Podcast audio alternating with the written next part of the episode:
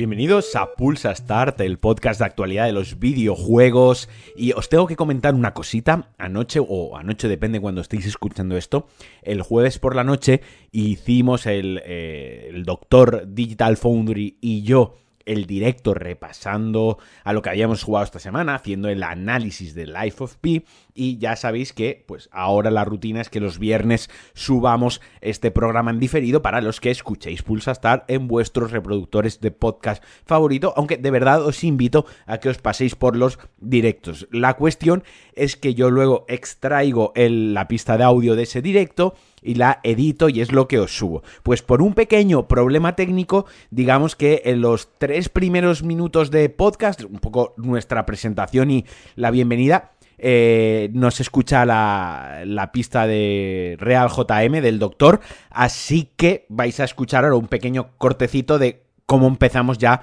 la conversación de que estamos hablando del análisis y de que hemos estado jugando a Lies of Así que, de verdad, os pido disculpas por este inicio abrupto, por este inicio diferente, pero muchísimas gracias por estar ahí. Como andaba diciendo, ah, sueles hablar, lo que estás jugando, tal, con intercambios eh, impresionantes, pero esta semana te has volcado con el, con el Lies of P. Eh, también entiendo porque has tenido circunstancias tuyas personales has tenido más tiempo para jugarlo y también te has podido volcar en ello, que muchas veces nos olvidamos que un juego te puede gustar muchísimo, te puede estar gustando mucho, pero cuando no tienes tiempo para jugarlo todos los días, a lo mejor dos o tres horas, pierdes también un poco ese, ese flow, ¿no?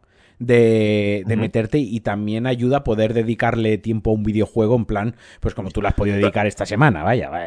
También en este caso se ha dado también un poco el efecto contrario, ¿eh? porque el juego me estaba gustando mucho he dejado de hacer cosas que tenía que hacer. O sea, la semana que, la semana que viene, eh, cero jueguitos y a recuperar todo lo que he perdido esta semana. Ahora que te has a pasado. Volver, a volver a conocer a mis hijos, a todos. Sí, hola, soy vuestro padre, ¿no? Eh, ahora, que, ahora que te lo has pasado, sientes, tienes ese sentimiento de eh, vacío que se suele sentir con los videojuegos cuando acabas uno que te ha gustado, no cuando acabas un, cuando te sacado un juego de estos que de verdad te ha gustado, que te ha tenido lo que hablábamos la semana pasada de joder, tío, eh, estoy haciendo la compra, estoy con estoy con mis hijos, ¿no? Y estoy pensando, joder, a ver si se duermen y me puedo ir a jugar un rato, a ver si vuelvo a casa y puedo jugar un rato, ¿no? Eh, cuando acabamos, a mí me pasa al menos cuando me acabo un, juego de estos, luego me quedo con un vacío como rollo. Y ahora, ahora qué juego, ¿no? O sea, eh, la adrenalina y lo que me tiene que motivar tiene, tiene que ser un gran juego, ¿no? Tiene que ser algo que espero con, con, mucho hype. Eh, claro, yo, yo, lo hago un poco más matemático y me pasa un poco al contrario. Yo ahora tengo que pensar muy bien a qué juego. Porque sé que el siguiente juego me va a gustar menos que este. Entonces, podría, podría intentar el triple. Decir, venga, voy a jugar uno que, que me guste más todavía. Voy a jugar al The Last of Us. Y lo empiezo mañana. Pero creo que prefiero jugar algo que no me no voy a decir que no me apetezca, porque estamos hablando de los videojuegos como si fuese un trabajo, ¿no? No, voy a jugar algo que no me apetezca, pero voy a jugar algo a lo mejor que tenga un poco más en segunda fila o... Para limpiar la paleta, como dicen los pintores, ¿sabes? Para cambiártelo y ya está. ¿no? no, pero mira, justamente la que decías que hablabas del, que hablabas del grupo, sí, otro, otro tiento, Starfield, sí. Justo la que hablabas del grupo y tal, eh, una reflexión que he tenido esta semana, porque bueno, para el contexto, yo creo que quien más, quien menos que escuche esto, pues será Patreon o estará pensando en hacerse en patreon.com barra. Alejandro Marquino para apoyar todos los proyectos de este buen hombre, ¿no? Incluido este.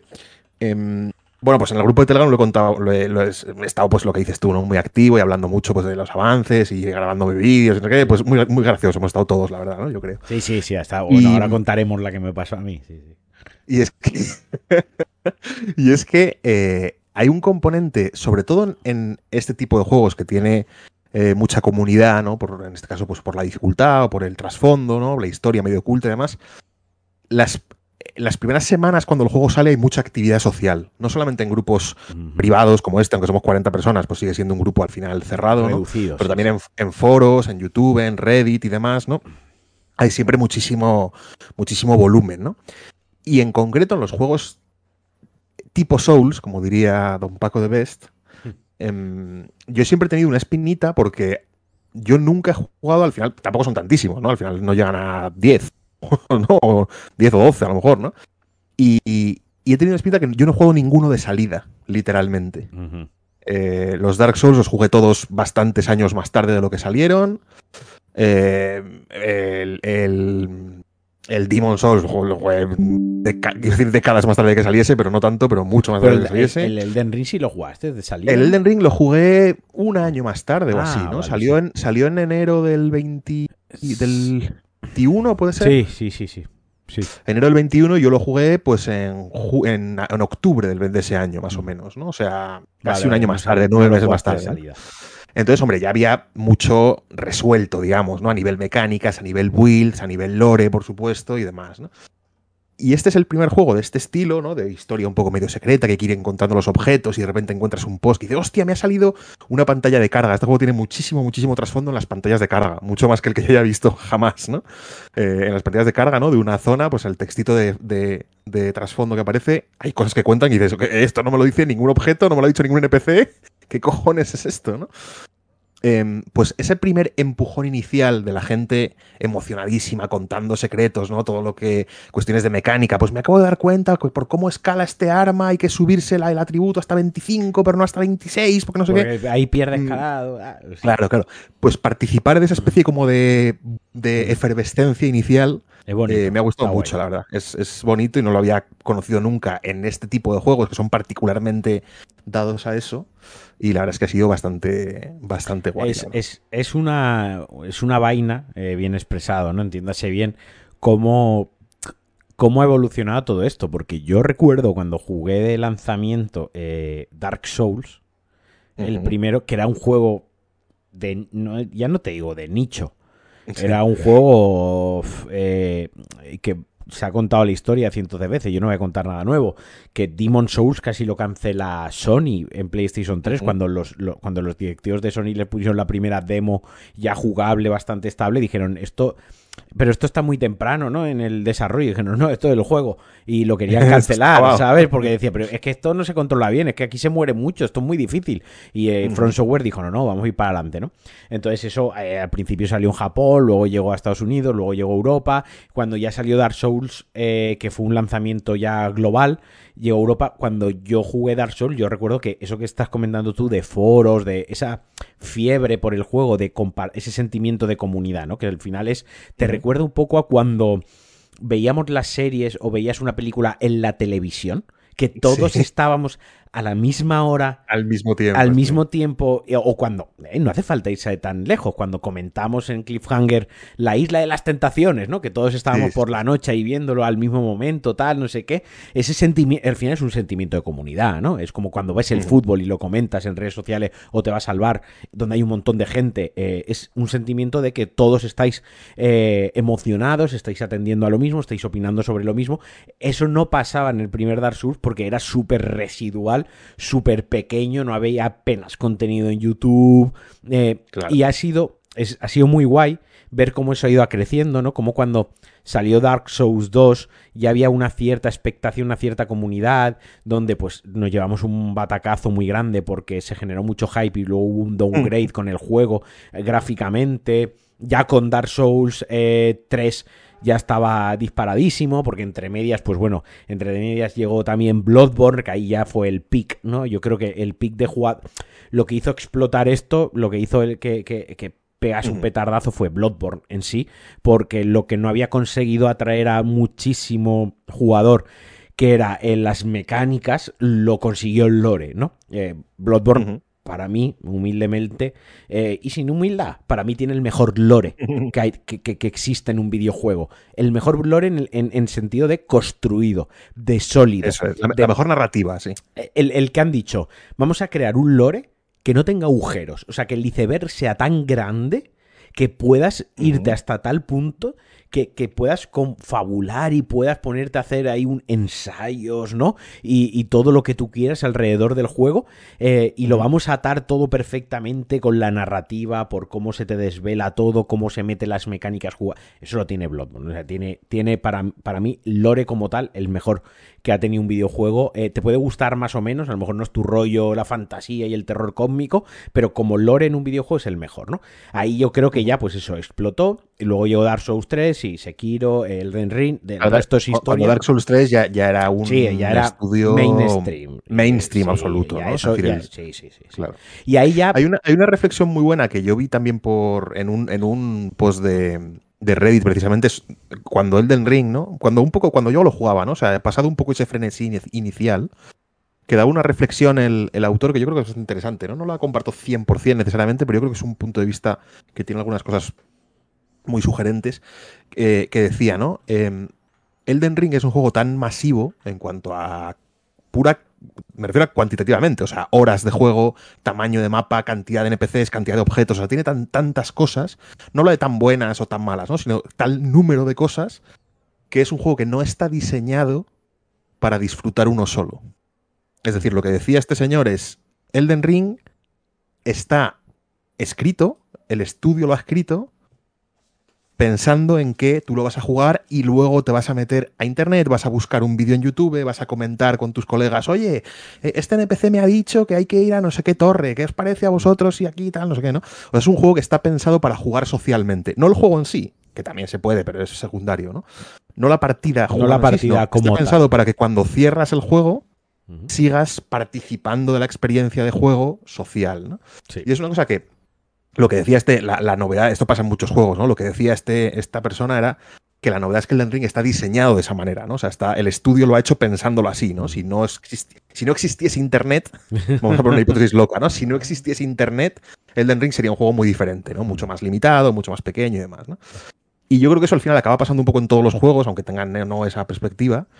Y es una perspectiva, yo creo que muy novedosa, porque incluso en la época, lo que dices tú de Dark Souls 1, hombre, ya había internet, no estamos hablando del Pleistoceno, ¿no? No, no. Pero a un nivel muy diferente, Era ¿no? De foros y demás, Sí, no, no, y- había ese- y los creadores de contenido no se volcaban de la misma ne- manera, Claro. porque tampoco había el mismo público, ¿no? Porque no había... Eh, hay gente que, que, por ejemplo, tú eh, te conoces del, al dedillo el, el- el lore de Bloodborne y no has jugado. Bloodborne. Y no lo he abierto ni un Y- minuto y yo, de vida. y yo soy de los que considera que eh, eso es factible. O sea, tú puedes con- conocer el, el lore de un juego eh, al 95% sin haber jugado el juego, ¿vale? Hay un 5% que se escapa de la experiencia, pero porque te la da la propi- te lo da el propio feeling de tener los mandos, ¿no? Y te da el propio feeling de, de estar tú ahí delante, ¿no? Pero que eres capaz de conocer todos los personajes, como si- vaya, es como si, y me, y- y- y me pongo aquí un poco, es como si lees eh, una, no- un- una novela histórica, ¿no? Lees un relato histórico de eh, la época romana, ¿no? De, de una batalla de- del Imperio Romano. Bueno, tú no estuviste allí, pero, pero, pero, pero te puedes, ¿no? Puedes llegar a tener todo ese conocimiento. Vaya, para eso está, por eso ahí existen historiadores. Lógicamente no estuvieron allí, ¿no? Eh, excepto Paco de Best, que, que ese ha estado en todas partes, en todas las fases de la historia, ¿no? Pero eh, puedes llegar a conocerlo. Pero sí que es verdad que todo eso nació y luego pues ya cuando empezaron a surgir juegos como los Souls-like, el primer Lord of the Fallen, que yo ahora cuando estamos hablando, ahora comentamos porque sale dentro de una semana el, el The Lords of the Fallen, que es el reboot de Lords of the Fallen, que fue el primer Souls-like eh, al uso, el primer Souls-like que ya tenía una estética, unas mecánicas de muero y revivo en la hoguera, eh, perdiendo todo lo que eh, perdiendo la llave de casa, eh, ahí hay un objeto y cuando voy me pegan un garrotazo por detrás, ¿no? Todas esas cosas que aquí en Lies of P, ahora también entraremos en profundidad, son para mí lo, lo más flojo del, de- para mí, lo más flojo del juego, ahora lo hablaremos, ¿no? Eh, fue Lords of the Fallen, luego llegó The Surge, luego llegó Nio eh, y otros tantos que ya han ido saliendo muchos más. En nombre a esos tres porque son, digamos, los, los que sentaron las bases también de lo que iba a ser un Souls-like, de lo que era copiar a, From Software, pero intentando tener tu propia eh, personalidad, ¿no? Y ahí ya se vio todo ese sentimiento en redes sociales, en YouTube, los lore plays, etc, etc. La cuestión, y ya nos vamos a centrar un poco en Lies of P, es que aprovechando el- esto que he comentado, ¿no? De Los of the Fallen, de Surge, de Surge 2, Nio, Nio 2. eh, quizás Nio y Nio 2, hasta el lanzamiento de Life of P, para mí eran los que más se acercaban y los que mejor hacían de Souls-like. The Surge tiene cosas muy interesantes. El primero. A mí me parece un buen juego. Me parece un juego que, que al menos en su momento había que probar y había que jugarlo. Porque en ese momento era. lo que más se acercaba a la experiencia. El primer Lords of the Fallen era para mí terriblemente mediocre, no voy a decir malo, voy a decir dejarlo en, mediocre. Eh, pero hasta Life of Pi yo no he sentido que de verdad he tenido un juego que me ha hecho olvidar que, no era Front Software. Que, en ningún momento. O, no, lo comparas, no lo, comparas con From Software. Ahí está, que no he estado diciendo, esto es los de Front Software, no sé, no sé qué. Esto eh, no, sé cuánto. es que esto en. No, he sabido. Más que nada también porque copia muchísimas cosas casi uno a uno, ¿no? Pero es un juego en el que estoy teniendo la sensación de que sí que le veo la personalidad propia eh, introducen mecánicas nuevas que no tienen los Souls. Hablábamos de, las de los improvements en la calidad de vida del jugador, ¿no? De, ciertos detallitos que en realidad eso lo podrían tener los Souls porque muchas veces son cosas de interfaz, ¿no? De cuando tienes suficientes almas para subir un nivel, se ponen en color azul. Eso es una polla. eso no es que no, eso no es que no puedan hacerlo técnicamente, es, que, a nadie se le ha ocurrido. Ahí está. No, no, literalmente es que a nadie se le ha ocurrido. Ya te digo yo que es una cosa que no se les ha ocurrido. Que han llegado los, tipos estos eh, y, pues, oye, vamos a poner. Y ahora, está, Miyazaki pegándose cabezazo, llamando a alguien diciendo, oye, para Elden Ring 2 me ponéis esto ya. un parche para todos los juegos que existen poniendo eso. Que es una gilipollez, pero que ayuda mucho, ¿no? Cuando farmeas, ¿no? Que todo, en estos juegos, farmear es parte de, parte de la mecánica del juego. Si no puedo pasármelo por, por fuerza bruta o por, por habilidad, mejor dicho, me lo pasaré por fuerza bruta farmeando, ¿no? Eh, ha sido el primer juego, al menos yo, que he sentido o que estoy sintiendo que no le hago esa comparación tan directa, sino que lo estoy disfrutando por sí mismo, tío. Yo tengo una, hay una dificultad hoy, ¿no? Pues siendo un juego nuevo además, ¿no? Claro, yo me lo he pasado esta tarde, lo he terminado esta tarde. Eh, y, tú, y tú no. Entonces hay cosas de las que yo no quiero hablar mucho porque, bueno, son muy spoilers, ¿no? Sí que hay un, hay un momento, y lo comentamos la semana que viene, que ya te lo habrás terminado, comentamos en concreto a qué me refiero. Hay un momento cuando avanza el juego, ya los últimos, el, juego tiene 11 capítulos, ¿no? 11 niveles, en realidad, ¿no? Prácticamente. Em, a partir del 8, o sea, el último tramo del juego, el 8, 9, 10, 11, hay cosas, pero por tema, más que por mecánica y demás, que por tema dices, uy, esto sí, esto, esto sí me recuerda mucho, ¿no? O sea, que hay, hay de lo que trata el juego. Pero de eh, se va acercando cada vez más. ¿no? si quieres te lo digo, a Bloodborne sobre todo. es un juego que, que, toca mucho los mismos temas que Bloodborne. No solo ya la misma ambientación, el mismo estilo, el mismo ambiente, la misma arquitectura. me puedo hacer más o menos, me puedo hacer una idea de que llega toca los mismos temas, ¿no? Si yo, te, que, se, que, se, revela algo, una verdad oculta que ha estado delante de tus narices. Más o menos. Y que le da un giro y que no es lo que parece y que, y que, no has estado viendo eh, algo así, ¿no? Me, imagino que el girito, ¿no? El, plot twist, ¿no? Por hay, un, hay, un girito, hay un girito, ¿no? Y, y es muy bloodborneano, ¿no? Que por otra parte ya lo decíamos la semana pasada. El, estudio, que yo no recuerdo ni cómo se llama, quiénes son los que hacen esto. Em, eh, pues yo, mira, lo, me sabe súper mal por ellos, porque, porque, no lo sé. Vamos, vamos, vamos a buscarlo muy Necron, rápido. Necron creo que se llama. Eh, Sí, bueno, Neo, NeoWiz. NeoWiz, Necron y yo. eh, no lo han ocultado y lo han dicho muchas veces, ¿no? Que es un juego muy inspirado en Bloodborne. Es decir, que no es una cuestión que oculten, ni, no es un plagio malo, ¿no? Es una de nota que dices, mira, esta gente le, gusta el Bloodborne y han querido hacer su propia versión. Y sí que es verdad que al final hay cosas que te recuerdan mucho, ¿no? Sobre todo, ya te digo, efectos eh, a nivel de, los temas que toca el juego, sobre todo, ¿no? El, juego trata de lo mismo, ¿no? Mecánicamente hablabas de los, de los cambios de calidad de vida y, el otro día que en el, que en el grupo comentábamos algunos de estos, ¿no? Dice, ah, pues qué bien cuando lo, eso, lo del color de las almas. Qué bien que en el inventario te suma las almas que, tienes, en, forma de objeto. O sea, tiene también los objetos, pues como las de Dark Souls, ¿no? Las, bueno, están en todos los, los Souls, ¿no? Eh, tienes un objeto que lo, lo, lo, destrozas y te da 100 almas, el que te da 500, el que te da 1000, ¿no? Pues eso este juego te las suma, ¿no? O sea, te dice, tienes X almas reales, ¿no? En tu personaje y en el inventario, si, si lo destruyeses todo, tendrías 7500, ¿no? Eso también está muy bien, efectos de calcular, ¿no? Voy a la tienda, no voy a la tienda y, no tienes que hacer las matemáticas, ¿no? Ah, este arma me cuesta 5.000 y a ver, si tengo tres de 500, una de 1.000 y eso, me ha, eso, me ha, pasado, que he encontrado un NPC que vendía un vinilo y un arma eh, del arma uh conejo negro y tal, que como no tenía un no sé qué, lo he tenido que sobornar, bueno, eso me ha gustado.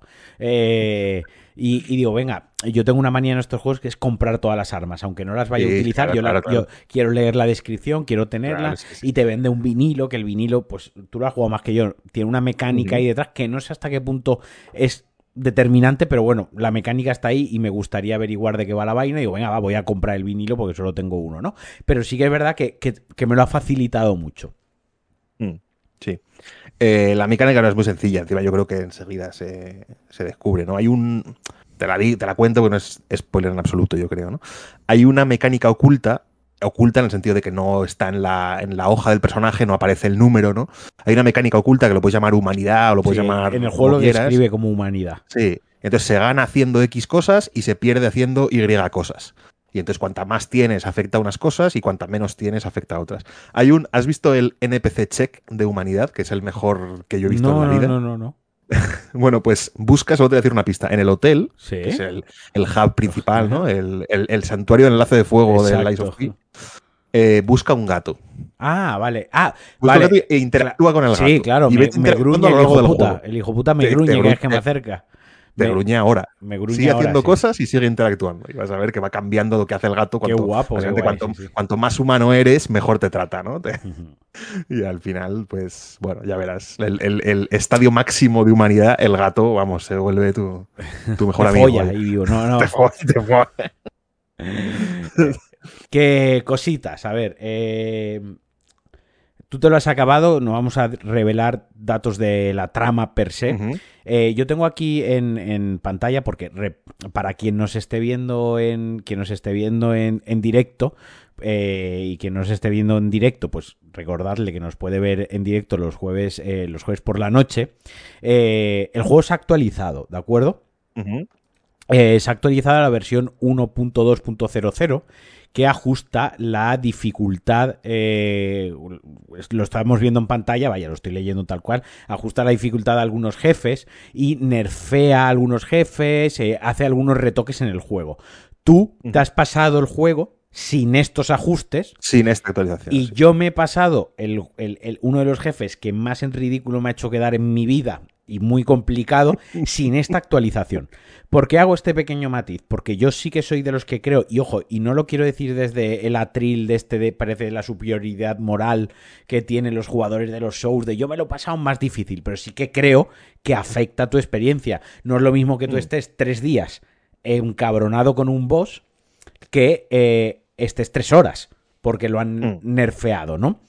Eh, Lo digo porque quizás hablamos de- en algún momento, ahora hablaremos de algunas cosas o que, que hemos tenido algún feeling con el juego y a lo mejor otra persona que nos escuche y lo juegue dentro de dos semanas dice, va, pues a mí esto no me ha costado nada. Bueno, que sepáis que el juego se ha hecho más accesible. Eso, Sí. literal, eh, en la nota de, en las notas del parche pone que casi nerfean eh, la dificultad de todos los enemigos, las mariposas estas que te dejan caer materiales las nerfean también mogollón, o sea, han hecho el juego un poquitín más accesible, ¿vale? Eso sobre la mesa antes de empezar a, a- a hablar del juego.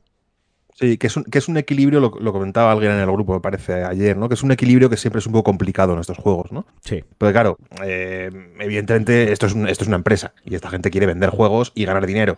No quieren colgarse la medallita de ser el mejor juego, ¿no? Eh, o no solo, al menos, ¿no? Quieren eso y además ganar dinero, ¿no? Y, y entonces, hombre, es verdad que la dificultad... eh, estos, estos estudios creo que siempre están en una, te- en una tensión constante entre cómo de difícil lo hago para que a los fans les guste, ¿no?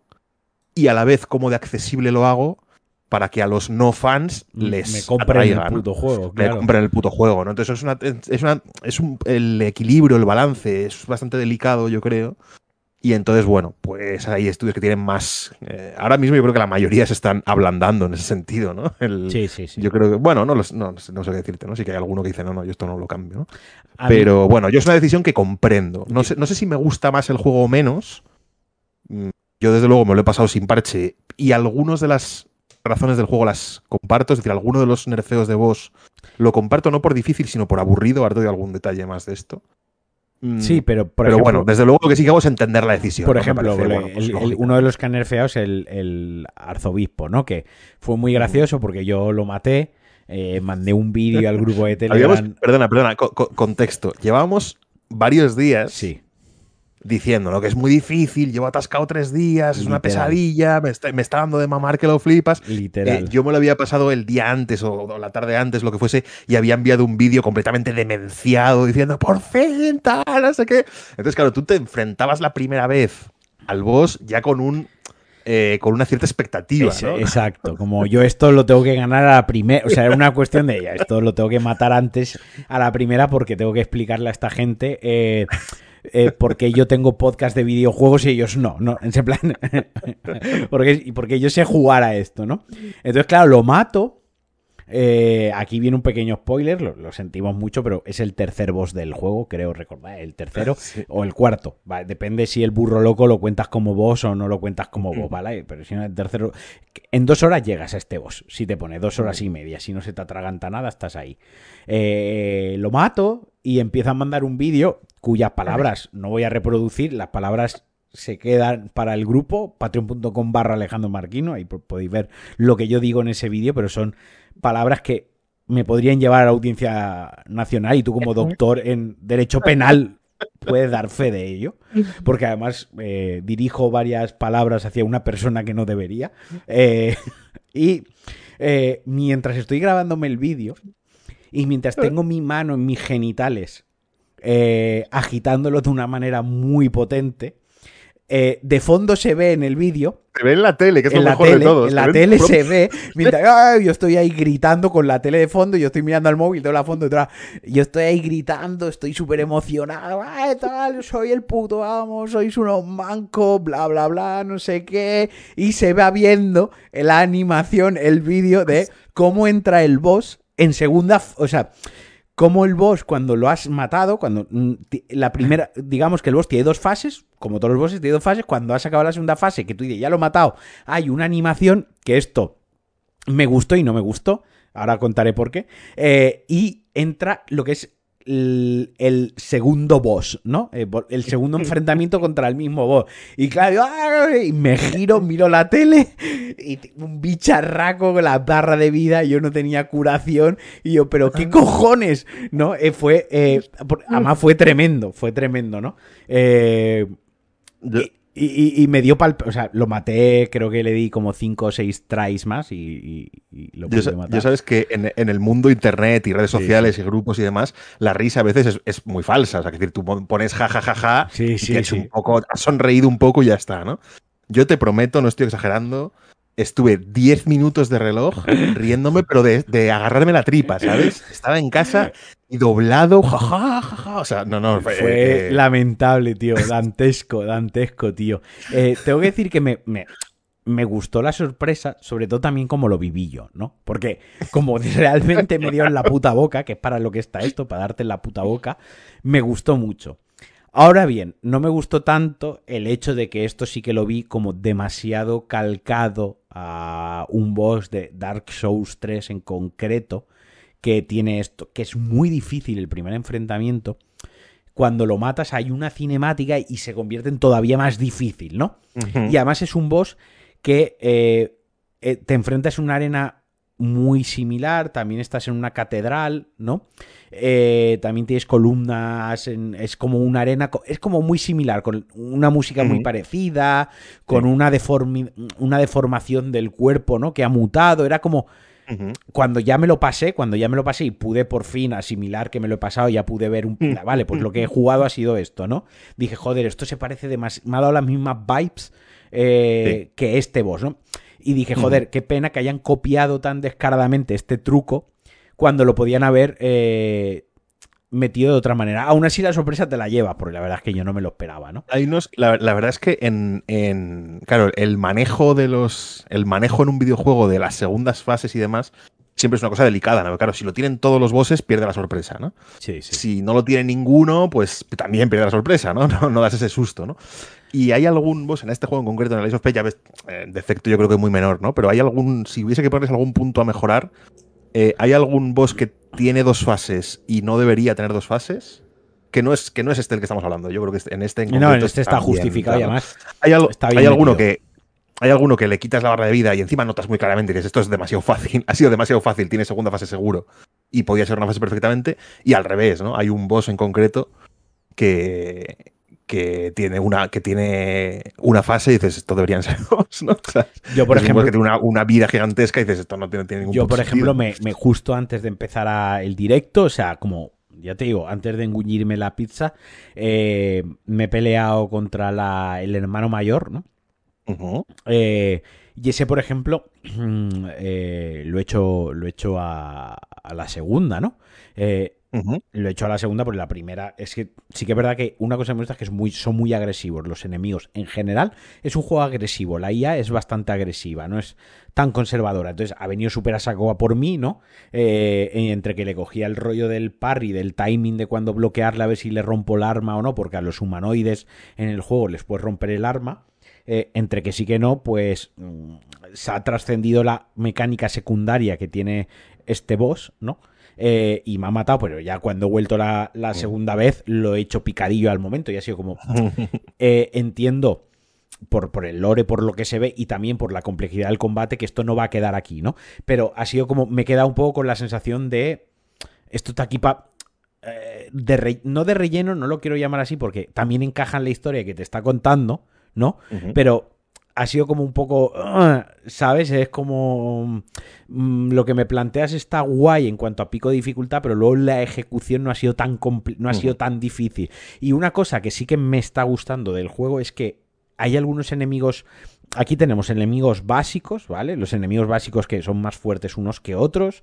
Eh, luego están los bosses, lo que entendemos por los bosses. Los bosses están los bosses de la historia, los que sí o sí te comes pasando la historia principal y unos bosses secundarios, ¿vale? Unos bosses secundarios, como por ejemplo en la, en, la en la factoría al principio del juego, pues en la máquina esta que está abajo donde el lodo venenoso... La marioneta del futuro. La marioneta del futuro. Eso es un boss totalmente opcional, ¿no? Eh, y luego, entre los bosses y entre los enemigos, aquí hay una especie de, de, de enemigo élite que también está en los Souls y que también cuando los matas una vez desaparece para siempre. Eh, y que te dropea. Pero aquí, estos élites me están planteando combates, tío, mucho más son difíciles, ¿eh? interesantes, interesantes a nivel de, vale, eh, me están dando una arena muy pequeña, le tengo que pillar el rollo, el truco, eh, este es esquivar, este es hacerle parry, este es correr con, a todo lo que dé el, botón del círculo para correr, ¿no? Que me parecen mucho más interesantes en diseño, en planteamiento, en el moveset de ataque, en todo, que muchos bosses, ¿no? Que, que algunos bosses.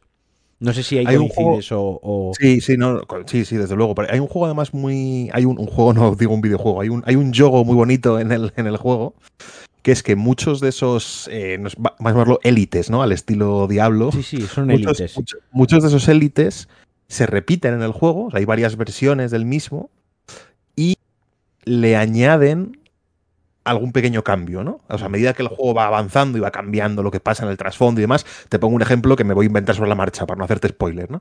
Pues tú tienes en el primer acto tienes una marioneta gigante y en el acto 4 aparece una marioneta igual pero con cuernos, ¿sabes? Entonces, es muy interesante la dinámica ahí porque Claro, los movimientos son básicamente los mismos, con lo cual tienes la sensación de familiaridad, ¿no? De que ya lo conoces y dices, ah, vale, ya sé que cuando levanta la espada así me va a hacer no sé qué, y entonces el par y luego de esta manera.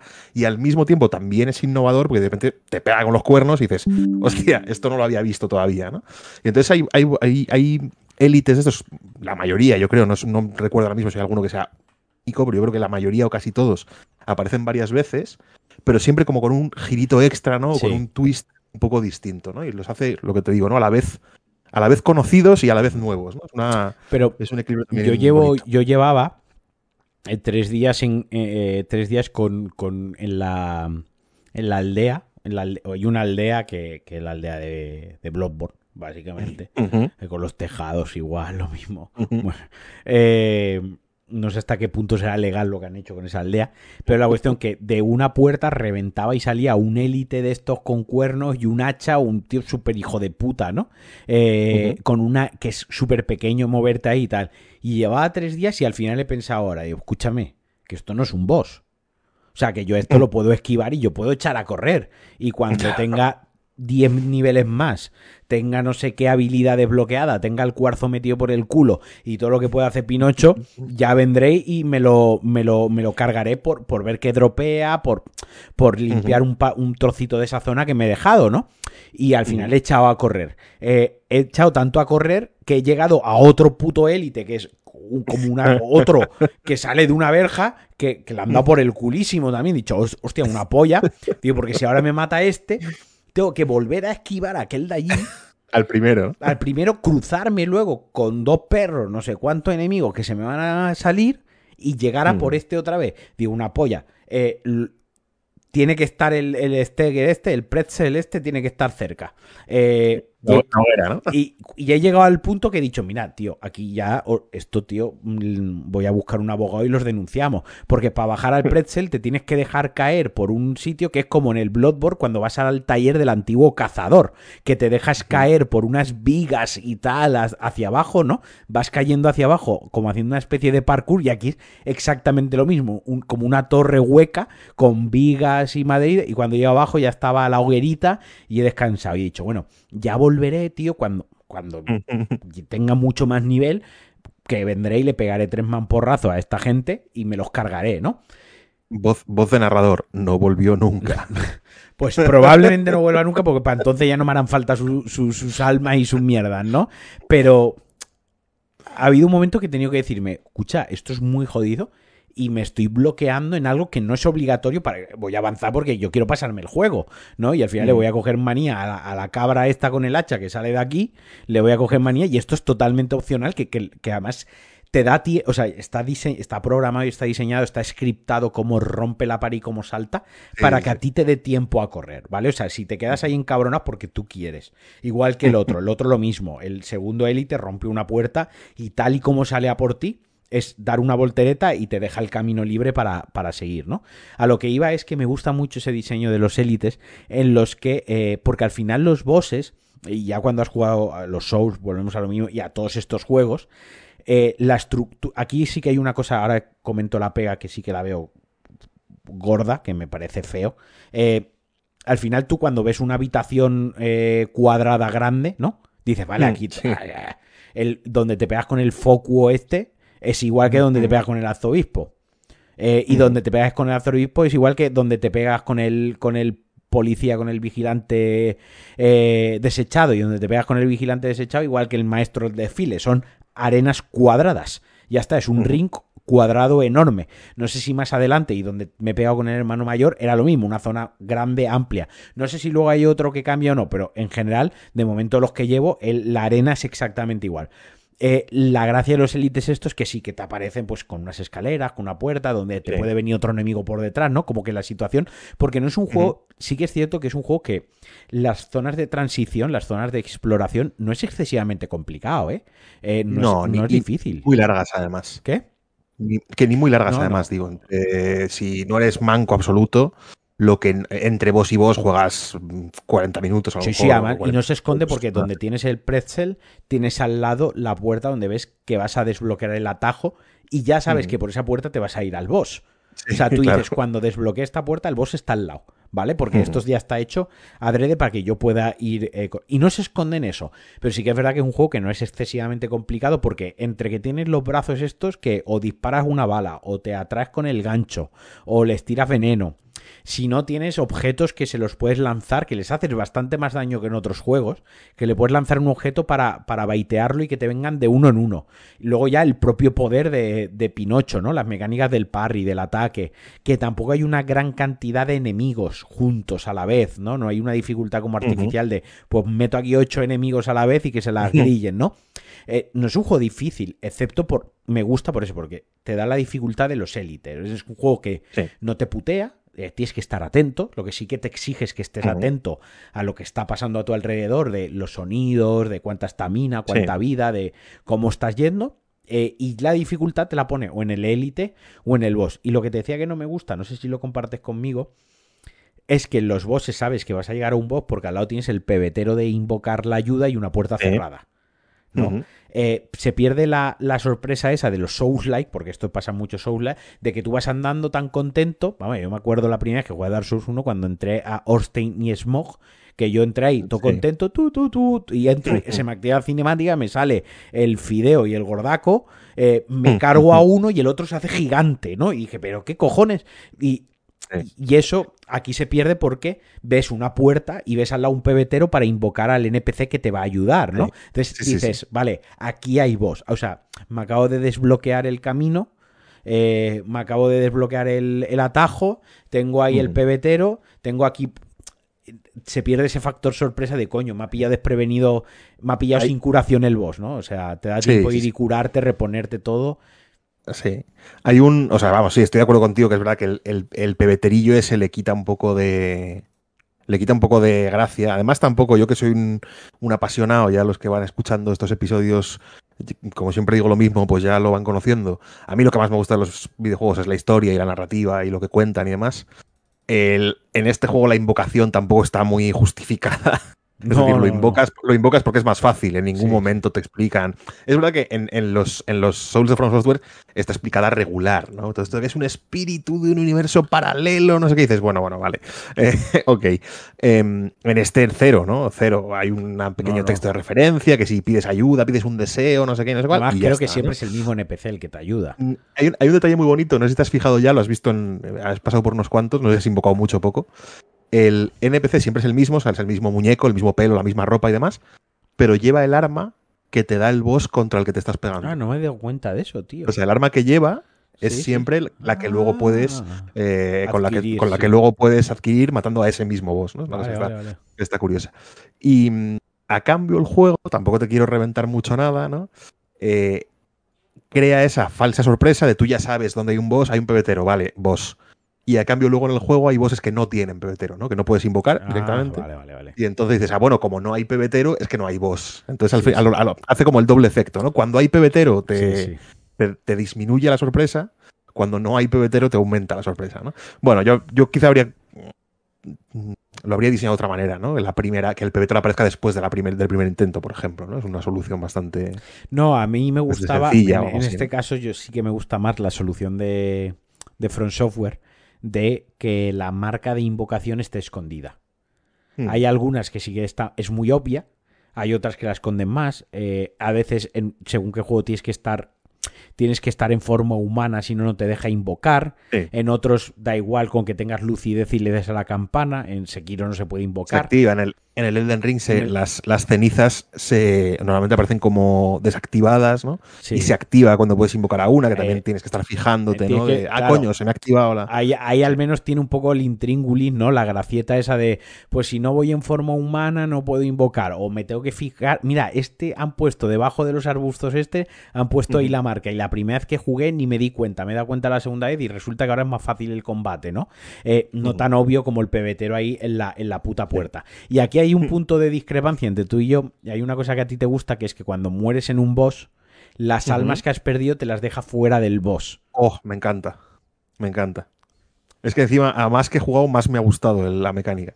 Es exactamente eso. Las almas, en vez de estar dentro de la arena, sí. donde te mueres, o lo hace siempre por evitar precipicios y demás, donde cinco segundos antes donde estabas cuando te moriste o algo así, aquí están fuera de la arena, o sea, fuera de la barrera.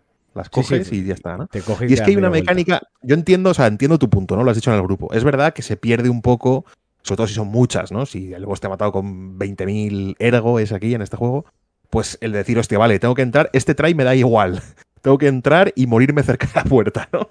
Eh, tengo que cogerla rápido lo primero, y entonces ya entre que las coges, tal, ya hay un ataque que no esquivas, con lo cual ya, bueno, se te puede liar, ¿no? A, todos en algún momento se nos ha liado seguro por eso mismo, ¿no? Eso se pierde, pero a cambio se gana una cosa muy importante para mí, que es que entre try y try no te quedas con cero almas. Que es una cosa que en un Souls dices, tenía, aunque no entres con 20.000, ¿no? Entras con el pico que te queda, entras con las 3.000 que te sobran de haber subido de nivel, ¿no? Con las que no haces casi nada, ¿no? Eh, entras al boss, te mata y dices, hostia, me acabo de dar cuenta de que si le hubiese tirado, si le hubiese tirado un, lo que se lance en los Souls, si le hubiese tirado una mierda para que él estunea, este boss sería mucho más fácil. Voy a comprar tres o cuatro y así pruebo. Y no puedes porque tienes cero almas.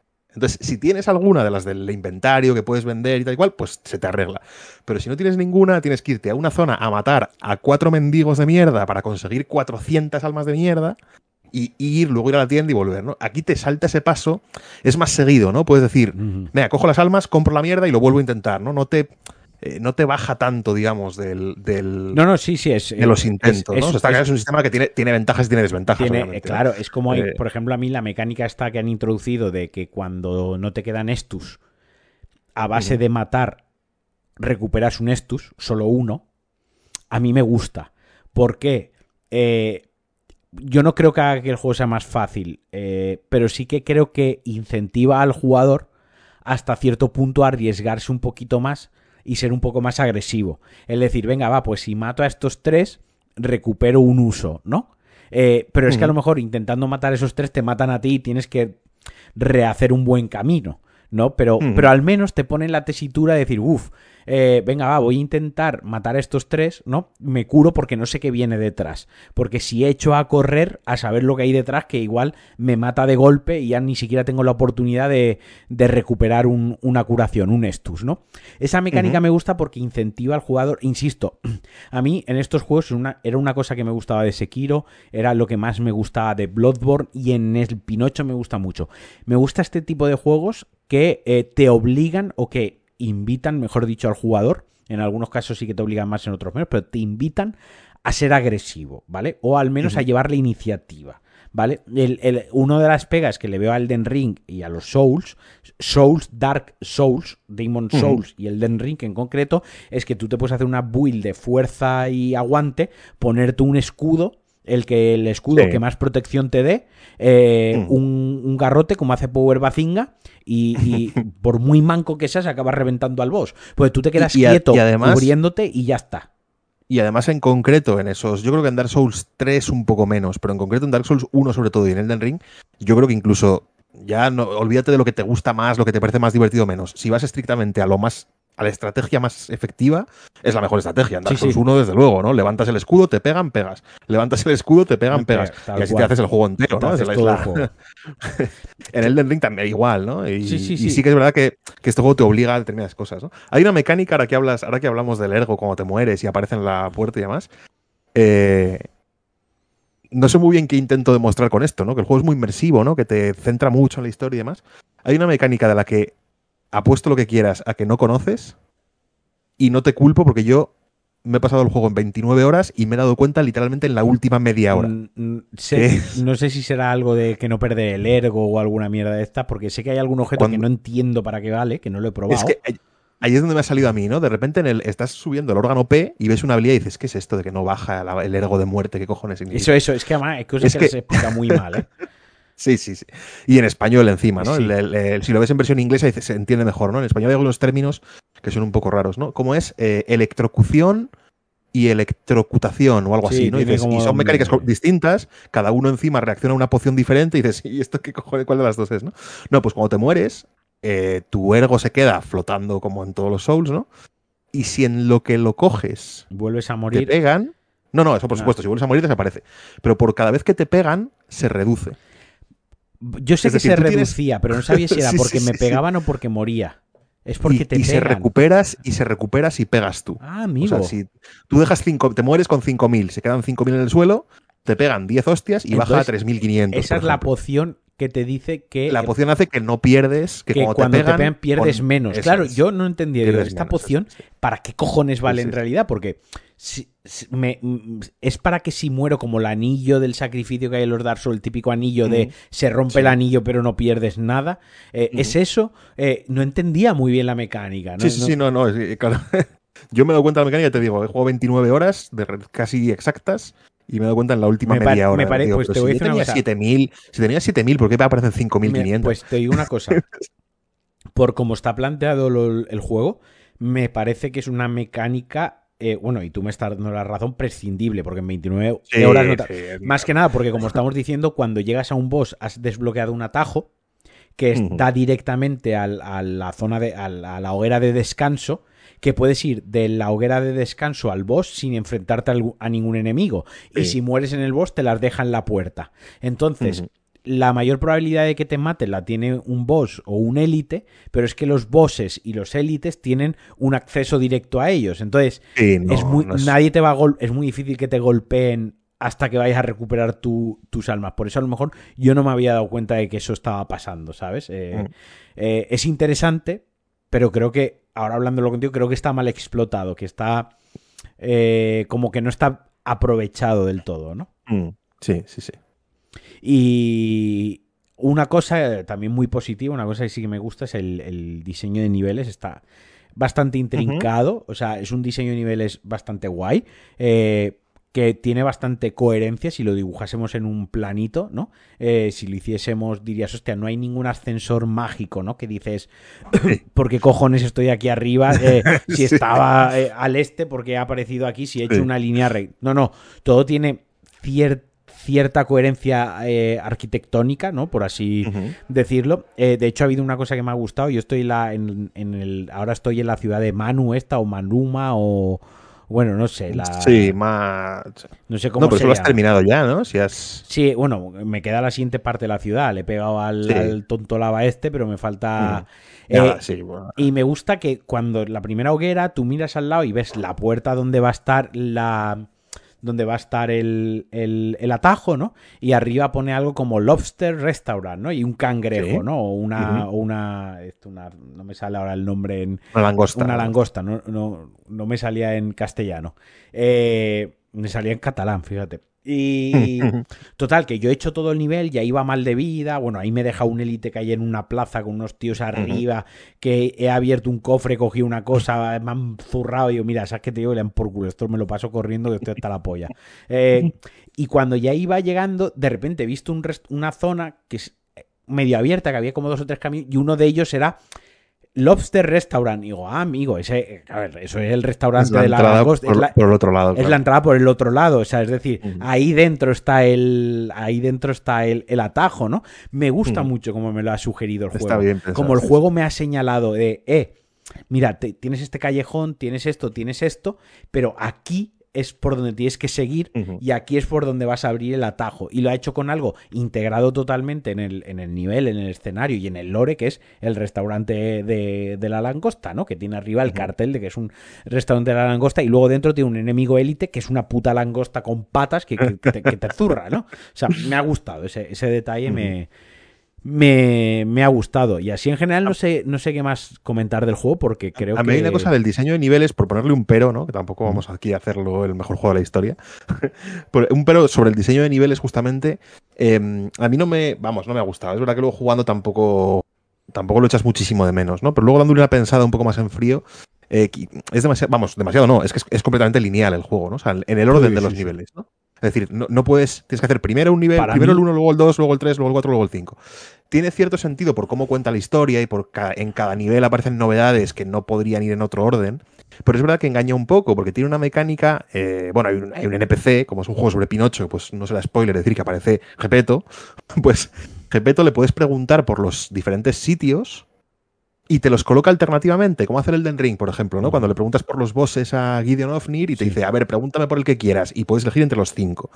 Y ahí el juego te está sugiriendo, o el Den Ring ahí te está sugiriendo, que el orden es el que tú quieras. O sea, que te aparece hablar de los, la opción de hablar de los cinco, que puedes hacer primero el 4, luego el 1, luego el 5. Si, si solo pudieses hacer un orden concreto, piensas tú en ese momento, este señor solo me hablaría del siguiente boss me diría, ahora tienes que ir a por este, y es un fulano que está en no sé dónde y que es tal, ¿no? Y luego cuando mato a ese me hablaría del siguiente, ¿no? Pues aquí mezclan las dos cosas, ¿no? O sea, te hablan de las zonas como si fuesen alternativas, te dicen, ¿de qué zona quieres preguntarme? Y te salen cuatro opciones, y tú dices, pues venga, háblame de la número 3. Y te dice, pues es un barrio en el que no sé qué, hay una banda de conejos, tal y cual, no sé cuál. ¿no? Y dices, vale, pues ahora háblame de la 1. Pues es que es una zona, una ciénaga, no sé qué, lo que sea, ¿no? Pero luego solo puedes ir en un orden concreto, ¿no? Entonces, hombre, eso tampoco hace falta que el juego sea de mundo abierto ni complejísimo. O Dark Souls 1 lo tenía mejor que ningún otro juego de la historia, ¿no? Que podías ir en cualquier camino, de cualquier manera. Vamos, de cualquier manera no. Pero tenías muchas alternativas, ¿no? De voy por la derecha, voy por la izquierda, cojo esta escalera, no la cojo. Y aquí eso, no sé cómo de implementable era, pero en algún momento sí que dices, hostia, eh, no tengo ninguna libertad de elegir, me, Me hubiese gustado. Mira, estoy de acuerdo contigo eh, pero a mí me gusta cómo está planteado por un motivo. Porque de vez en cuando también me apetece no pensar, ¿vale? También te Mm. digo que por una parte me gusta que el juego sea... A mí los juegos lineales, yo soy firme defensor de los juegos lineales. ¿vale? Yo siempre defenderé un juego como de Callisto Protocol, que tiene el punto A al punto B. Tú vas en una línea recta, te va disimulando que hay un caminito para coger un objeto y tal, pero al final es una línea recta. Lo defenderé de la misma manera que defiendo el mundo abierto de Breath of the Wild, ¿vale? O de, o de, o de Elden Ring. Igual que defiendo otros mundos abiertos como el de Red Dead Redemption, que está más guiado, ¿vale? Más, más, más obvio y más mascadito. Quiero decir que todos, todos, todos los estilos de juego, todo me gusta. Eh, me gusta que sea lineal. Quizás me hubiese gustado que sea lineal, que fuese lineal como Bloodborne, porque tú tienes razón que en, Dark Souls 1 y en Dark Souls 2, Dark Souls 3 en menor medida, eh, Dark Souls 3 es bastante más lineal que el 1 y el 2. Sí que es cierto que el Dark Souls 1 y 2, cuando tú llegas al nexo, al enlace de fuego, ¿vale? Eh, o a Mayula, tú tienes varios caminos. Y el juego no te dice nada. Tú te das cuenta del camino que no es porque te están crujiendo.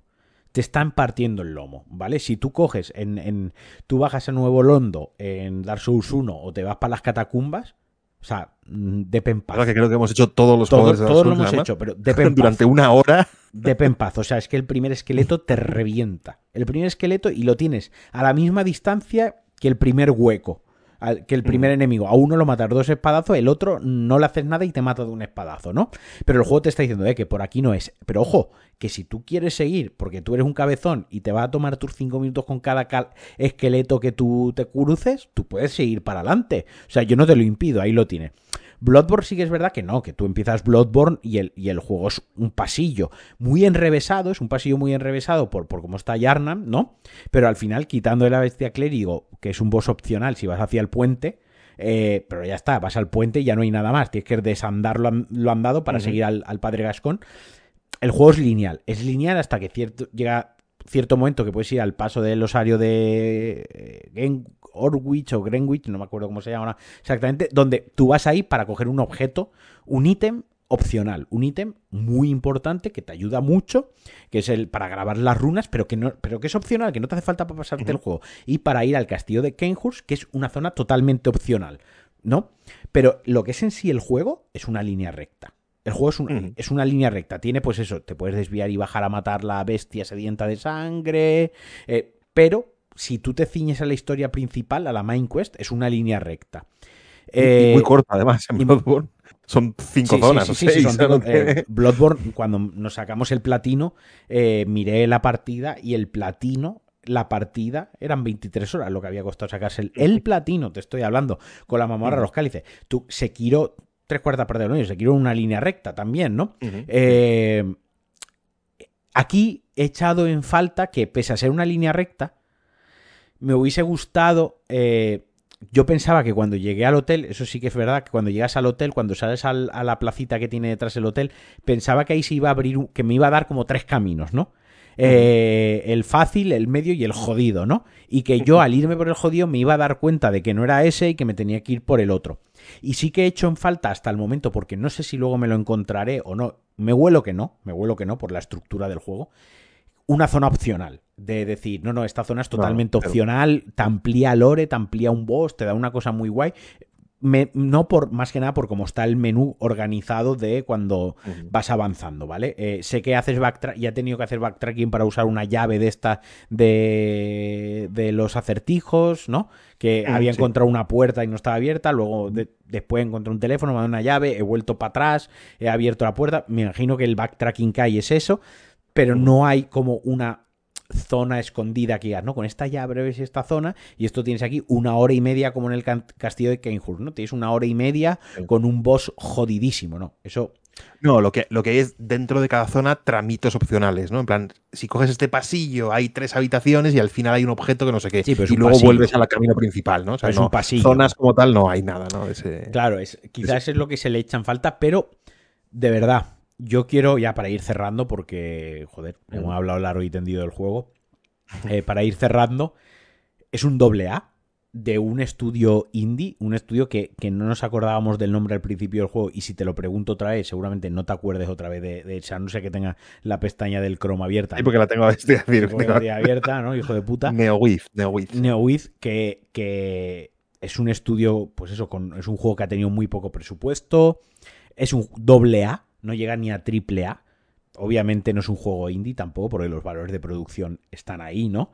Pero uh -huh. es un doble A eh, de un estudio nuevo y reciente, que tiene carencias y que tiene fallos, pero coño, hay estudios, es que coño, eh, mmm, es que coge Starfield de Bethesda con todos los millonacos que ha puesto Microsoft Sí, ahí sí, para el sí. juego y coges esto con los recursos y con la visibilidad y con lo y el estudio que es y dices, tío, esta gente eh, ha hecho un trabajo muchísimo mejor, ¿no? Él ha puesto Sí, sobre todo muy, muy, muy cuidado, ¿no? Muy y muy bien pensado. Hasta donde y- pueden llegar. Sí.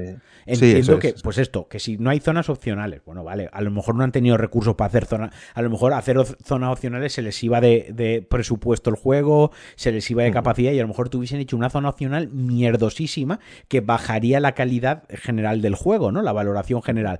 Eh, no, es que podría tener más bosses, ya, pero si es que si ya los bosses que tiene parecen calcados de Dark Souls. Si es un bípedo, atacan igual que todos los del Dark Souls. Pego con una mano, hago barrido de izquierda a derecha, pego con las dos manos muy fuerte o salto y me dejo caer de culo. O si es un cuadrúpedo, pues lo mismo, corro hacia ti, envisto hacia ti corriendo, salto, ¿no? Te pego un manotazo. O sea, si ya esa estructura, ese moveset de los bosses se ve aquí, pues imagínate si se ponen a hacer 300 bosses, pues al final serían un putísimo coñazo. Si ya me hay un boss, si hay bosses que son humanoides, como en el Bloodborne, hay cazadores que se enfrentan a ti, también humanos que se enfrentan a ti, y eso está, pues bueno. Como digo, insisto, son cosas que a un doble A y poniéndolo en perspectiva, un juego que también está Game Pass día 1 gratuito, yo me lo he comprado en la Play porque he querido, pero tú lo has jugado en el Game Pass, eh, con el presupuesto que ha tenido y tal, yo creo que es sobresaliente si lo pones en, en- en- Sí, sí. hay, hay que juzgar, eh, ¿cómo es? A, a cada ladrón hay que juzgarlo por su condición, ¿no? No es lo mismo el, el que roba teniendo un millón y medio de euros en el banco que el que no tiene absolutamente nada y roba un- un- una barra de pan a, a- a- a Juan Roche en el Mercadona, ¿no? Quiero decir, obviamente los dos han robado, pero el contexto y las circunstancias son totalmente diferentes, ¿no? Entonces, yo creo que en un videojuego hay que juzgar el contexto, hay que juzgar las circunstancias eh, y, y hay que ser benévolo o hay que castigarlo cuando, cuando toca, ¿no? Y bueno, ese es mi, mi speech final. No sé si tú quieres acabar con, con otra cosa. No, que incluso, que incluso en términos. En términos absolutos, o sea, en términos relativos, efectivamente, lo comparas con el tamaño del estudio y tal cual, y es un juegazo. Pero yo creo que en términos absolutos incluso se defiende muy muy bien contra los grandes del género. ¿eh? Yo a lo mejor estoy en caliente, me lo he pasado esta tarde, estoy emocionadísimo, llevo tres horas buscando lore en Reddit y no hay nada escrito y me estoy volviendo loco. Eh, pero yo creo que es un juego que lo pones de igual a igual con... Es que no voy a decir un nombre en concreto porque te voy a decir, no, eso no, porque es el mejor juego de la historia. Pero lo pones, lo pones al lado de algunos de los mejores Souls de From Software y, hombre, no es igual, pero le hace, le hace Sí, frente. sí, sí. Me gusta que hayas dicho eso de, no sé si es porque estoy ahora en caliente, porque esta tarde eh, he grabado con Aingeru sobre. Zelda Breath of the eh, Tears, eh, Tears of the Kingdom, ¿no? Y ha dicho Aingeru que una de las cosas que le gustaba de estar grabando ahora el análisis del juego es que no lo estaba haciendo en caliente. Que le había dado tiempo de tener tres o cuatro meses para haber reposado el juego y haberle visto, haberse quedado con lo que le gustaba mucho, pero también ser tener la suficiente visión y perspectiva para ser crítico con las cosas que eh, no le habían gustado y que en el momento no las había visto por el hype y por la emoción y por, por no por ah, dejarse llevar por el juego, ¿no? Así que tú has hecho todo lo contrario. Tú estás haciendo Sí, un sí. análisis en caliente. Si quieres, volvemos a hablar dentro de tres meses de este juego, pero hoy estoy como un niño el día de su comunión. Vamos. Sí. Eh, pues nada, yo voy a hacer un pequeño comentario antes de cerrar el podcast, si me lo permites, ¿vale? Porque es una es algo que voy a desarrollar en otro podcast, porque esto está al final, esto dura una hora, habrá gente que no habrá ni llegado al final, habrá gente que habrá visto análisis Lies of P y diga, pues esto no me interesa, yo no me lo escucho, ¿no? Así que esta reflexión no la va a escuchar, la voy a hacer, pero la repetiré la semana que viene en algún Pulsa Start. Y es que con la actualización 2.0 de, de, de Cyberpunk 2077, que ya contaba la semana pasada, la cual he estado probando yo y también me he quedado sin tiempo para hablar de ella, eh, hay una cosa que ha hecho el estudio que no me gusta nada, y es que han cambiado los requisitos técnicos, los requisitos de hardware que tú necesitas para tu PC. Entonces, esto es una cerdada, ¿vale? Esto está mal. Sí, desde luego. me estoy enterando ahora y me parece bastante feo. Esto solo le parecerá bien a la élite del PC Master Race que tiene la mejor gráfica, con el mejor procesador, con la mejor RAM y que todos los años se actualiza el PC. Pero, pero, desde el punto de vista del consumidor, esto está mal, por un motivo, por un motivo. Porque tú te compraste el juego en 2019, ¿vale? O en 2020, o en 2021, me la ha pelado, como si te lo compras ahora. Tú te compras el juego en un momento dado y tú ves los requisitos de hardware que te pide ese juego y tú dices, vale, me lo compro porque con mi equipo yo lo puedo jugar. ¿De acuerdo? Y ahora, dentro de tres años, el estudio actualiza el juego y ahora necesitas un equipo y un hardware más potente para jugarlo. Entonces a ti te están privando de poder jugarlo. Porque habrá casos, los menos, lo sé que me... Habrá gente que ya directamente no puede ejecutar el juego. Sí, no le pasará a muchísima gente, no le pasará, igual, aunque, aunque, le pase, un, aunque, le pase un, 5% de jugadores, está mal. muchísima gente. Es que está mal, es que está mal. Está mal. Tú no puedes actualizar el juego para meterle... Sí, tú puedes actualizarlo para meterle cosas más guays, pero no a costa de, de cambiar los requisitos, los requisitos y para pedir más potencia del PC. A mí ahora el juego me va, en términos generales, con peor rendimiento de lo que mm. me iba hace un año cuando lo jugué. Ahora, con los mismos ajustes gráficos, con la misma configuración, me va a 10 frames menos el juego. Mm. Porque lo han actualizado. A mí no me afecta porque yo lo puedo seguir jugando bien, con buena calidad y tal. Pero tú imagínate que tú, eh, tú eres el, digo tú como digo cualquier otro usuario, eres el que lo jugaba en lo mínimo, que es 30 frames, 1080, porque a menos de 1080 de hoy ya no se puede jugar, 1080 a 30 frames, porque a menos de 30 frames es ver una película que van a 24 frames, a 30 frames, 1080 y sin ray tracing. Y tú estabas en esa línea que decía, mira, yo juego el juego así, y con los, y con los ajustes en, medio, ¿vale? Y tú lo ha jugado así. Y ahora te han sacado el parche 2.0 que arregla el juego, que ya por fin el juego es interesante y está guapo. Y dices, venga, voy a jugarlo otra vez, que, en su día me gasté 60 cucas en el juego. Y ahora te pones y resulta que en medio a 1080 sin ray tracing no te va a 30 frames, te va a, 22. Tú ya no puedes jugar al juego. Y tú te pagaste 60 euros por el juego, tío. Eso a mí me parece una cerdada. ¿Qué quieres que te diga? Y yo voy a estar en contra de esto. No, está claro, está claro. Vamos, me pego con quien haga falta, saco los dientes incluso algún argumento queriendo ser abogado del diablo que no por, por, por, por hacer el ejercicio hipotético, vaya, a decir, no, hombre, pero supongo, supongo que no tengo ni idea, la actualización será opcional, ¿no? No, no, no, no, pues, no, no, Ah, no, ni siquiera. Te iba a decir, hombre, por lo menos si fuese opcional, el estudio todavía te podría decir, pues no lo instalas y, juegas al juego de antes. ¿no? Eh, pero aún así ya me parecería feo.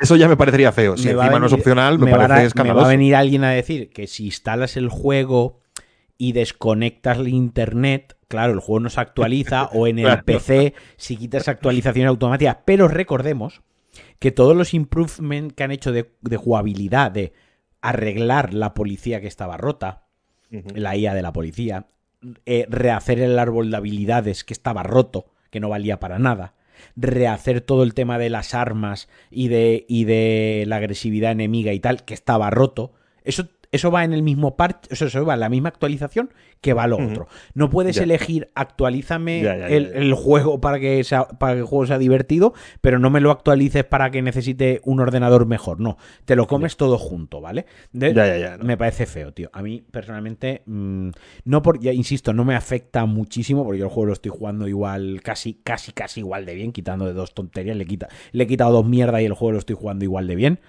Pero eh, me parece feo, porque no quiero que sea una dinámica, porque no quiero que se convierta en, una dinámica. Sí, coño, que tú un juego lo compras y lo compras y lo, tienes que poder tener para siempre. No te lo compras durante un año, ni durante dos, ni durante diez. Lo compras para siempre. Claro, claro, ya está. Porque además es que, no sé, es, es lo normal es que tú tengas un ordenador y cada juego nuevo que salga no lo puedas jugar en tu ordenador porque cada vez sean más exigentes, ¿no? Y tú te vas quedando desactualizado. Pero lo que no puedes es que tú compres un juego con un ordenador que funciona bien y que el juego se vaya actualizando de manera que tu ordenador se quede atrás y que tú tengas que actualizar el, ordenador para seguir jugando al juego. Eso, eso no tiene ningún sentido y, y, y, de cara al consumidor está, y a los jugadores en concreto está feo. Está feo, es un gesto que no me ha gustado y, insisto, me enrollaré un poquito más en un pulsa start, pero me parece que, me parece, pues, insisto, igual que han hecho muy bien lo de rehacer todo el juego, que sea tres años después, bla, bla, bla y tal. Que, que, le hayan cambiado los requisitos en PC o, y que en consola también ha cambiado gráficamente. Yo he visto comparativa. Claro, era peor, claro, la fuerza, ¿no?